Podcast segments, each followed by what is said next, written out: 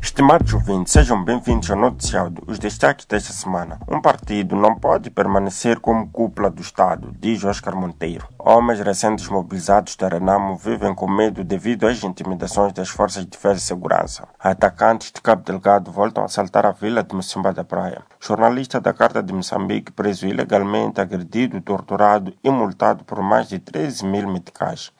Moradores de Moatize reclamam de comida com carvão e água contaminada devido à poluição da vale. O antigo ministro veterano da Guerra de Libertação Nacional, Oscar Monteiro, diz que um partido não pode permanecer como detentor do Estado, preenchendo todos os lugares e determinando todas as decisões. Falando a propósito da celebração dos 45 anos da independência nacional, Monteiro defendeu que deve haver uma separação entre o partido e o Estado. Sem mencionar o nome Frelimo, Monteiro disse que para continuar a existir como partido é preciso que essa organização retome a sua verdadeira vocação de mobilizar e educar os cidadãos e estar à escuta do sentimento popular. Quanto aos agentes e funcionários que devem fazer parte do Estado, Monteiro disse que devem ser selecionados por via de um processo transparente, sem nepotismo nem amiguismo, e que esse processo estabeleça uma separação entre o nível político e o nível profissional da administração pública. Os homens armados da Renamo, recém-desmobilizados no nome do processo de desmilitarização do partido, vivem com medo nas suas zonas de origem, palco de confrontos entre os homens armados da junta militar, liderada pelo general Mariano Nhungo, e as forças de defesa e segurança. Bernardo João é um dos guerrilheiros recém-desmobilizados da paz de Sevane, na província de Sofala.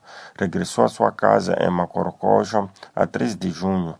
Ele contou à DW que o clima vivido na região é de insegurança, principalmente devido a relatos de raptos e assassinatos. João diz que esconde os documentos de identificação, incluindo o cartão desmobilizado, e depois dorme nas chamadas porque tem medo de ser raptado. A delegada distrital da Renama em Yamatanda, Albertina Sibanda, disse que a situação não está bem ao nível do distrito e que as Forças Armadas de Defesa e Segurança é que são responsáveis pelos atos de intimidação. Grupo de homens armados desconhecidos que a província de Cabo Delgado voltou a atacar no sábado a vila do distrito de Mocimba da Praia, num ato que culminou com a destruição, rapto de oito raparigas, um comerciante e um líder religioso. De acordo com a Voz da América, o ataque começou às 5 horas de madrugada e provocou a fuga de centenas de pessoas em barcos ou a pé procurando lugares mais seguros. A DW acrescenta que a maioria da população continua refugiada fora da vila e há muitas pessoas desaparecidas, havendo receios de que várias possam ter morrido durante os confrontos. Embora a vila já esteja sob controle das forças de defesa e segurança, as pessoas que lá ficaram estão em condições difíceis, uma vez que estão sem eletricidade, água e telecomunicações.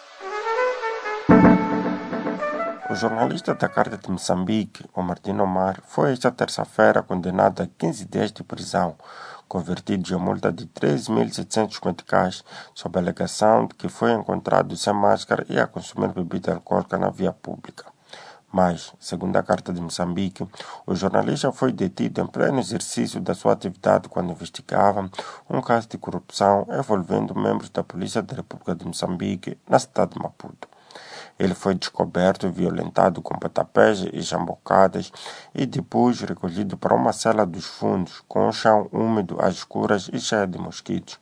Atualmente, o repórter diz não se encontrar de boa saúde, queixando-se de fortes dores no corpo inteiro.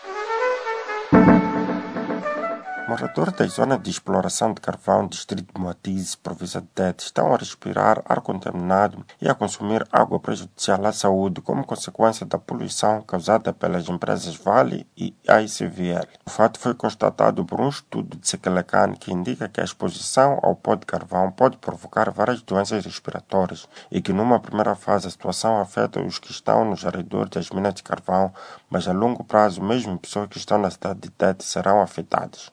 João Tomo reside no bairro Chacheri, ao redor da cidade de Moatize.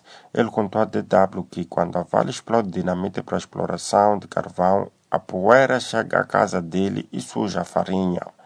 Ele conta que uma vez pediu à sua mulher para retirar as folhas de moringa para servir de cari e elas estavam completamente sujas de poeira de carvão. Mas por falta de outra coisa para comer, ela lavou e comeram, mesmo sabendo que seria prejudicial à saúde. A DW África tentou ouvir a Direção Profissional de Terra e Ambiente de TED sobre as constatações do estudo, mas sem sucesso.